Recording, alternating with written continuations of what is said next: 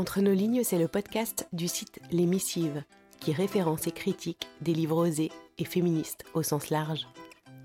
Entre nos lignes, c'est une capsule sonore et littéraire. Ce sont quelques lignes d'un auteur ou d'une autrice à découvrir à voix haute, plus ou moins tous les mois. Je suis Marie-Émilie, je suis comédienne. Et Entre nos lignes, c'est une dose de pensée inspirante, engagée et féministe, avec des mots qui m'ont touchée selon l'humeur ou l'actualité. Bonne écoute.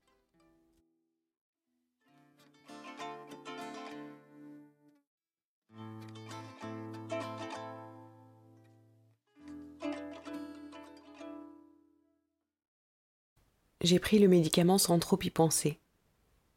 À vrai dire, dans cette seconde, parmi toutes les innombrables secondes où je ne faisais que penser à cela, à toi, en quelque sorte, cette seconde-là fut la seule qui passa vraiment naturellement, si tu me permets l'ironie, alors que tout le reste me semblait tellement terrible, impossible, le geste en soi je l'ai fait sans difficulté.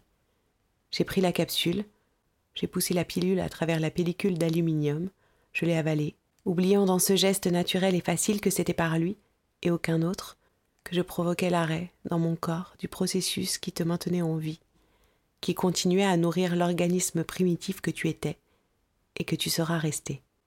Ce geste-là, il était bien sûr préparé par chacun des pas qui m'ont conduite à la clinique du docteur Fleischmann cet après-midi-là.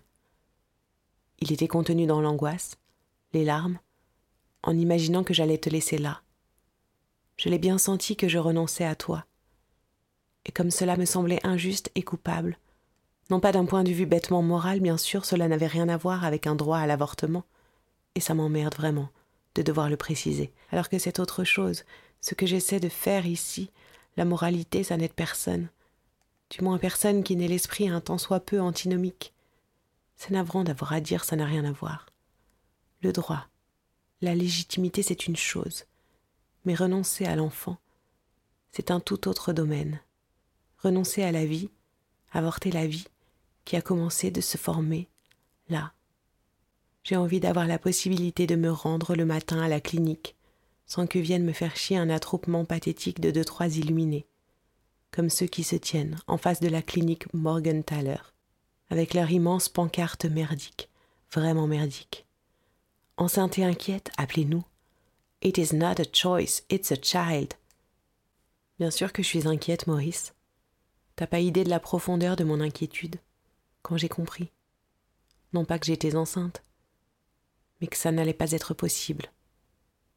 Mon Dieu, tu t'imagines pas l'abîme qui s'est creusé en moi et au-dessus de moi. Parce que tu comprends cet abîme-là, ce n'est pas qu'en dessous qu'il se creuse, c'est partout autour de soi et à l'intérieur. On imagine ce qu'on va devoir faire, tout de suite on pense aux pires choses qu'on pourrait nous dire. Bien sûr, c'est là que l'esprit va, tout de suite.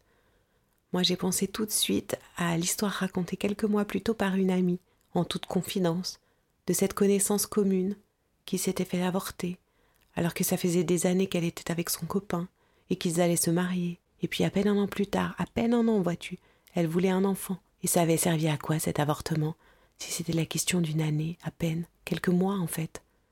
Qu'est-ce que c'était ce caprice? On n'est pas prêt et puis finalement on veut bien. Tout de suite j'y suis allée direct, à cet ami-là, à cette histoire, entre toutes les histoires, tous les potins. C'est ça qui a surgi dans ma tête. Et je ne pouvais penser qu'à cela. Jamais je ne pourrais lui avouer à cette fille. Et déjà je faisais le tri.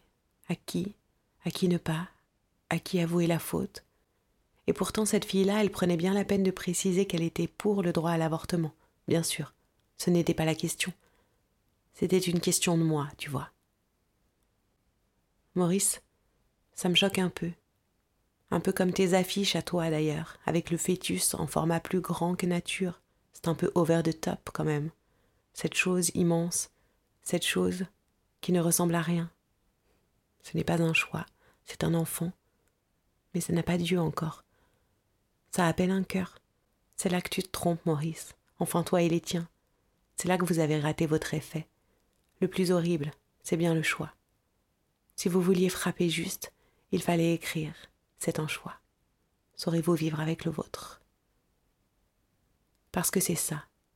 Le plus horrible dans toute cette histoire, vois-tu, c'est de porter sa croix, si je peux m'exprimer dans ton langage. C'est d'arrêter tout ça. C'est un choix, tu comprends. Tu n'essaieras pas de me faire croire que la chose immonde qu'il y a sur ton affiche, c'est un enfant. C'est une chose soumise au choix. C'est un tétard encore informe. C'est un être vivant primitif. Ça peut devenir un humain, ou ça peut foirer et rester un tétard, mourir en primitif, en amas de cellules, en ça.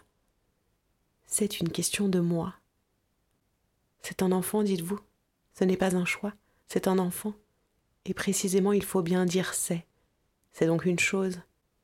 Et aujourd'hui, cette chose est un choix, présenté aux femmes. Que choisis-tu pour cet être primitif? Aujourd'hui Ou l'an prochain? Ou jamais? Comprends-tu, Maurice? C'est une question de moi. Ce n'est que cela. Mais accepter de le voir, accepter de voir la vie dans cette primitivité, c'est toute la vie qu'on voit soudainement, ou plutôt qu'on ne voit plus comme avant.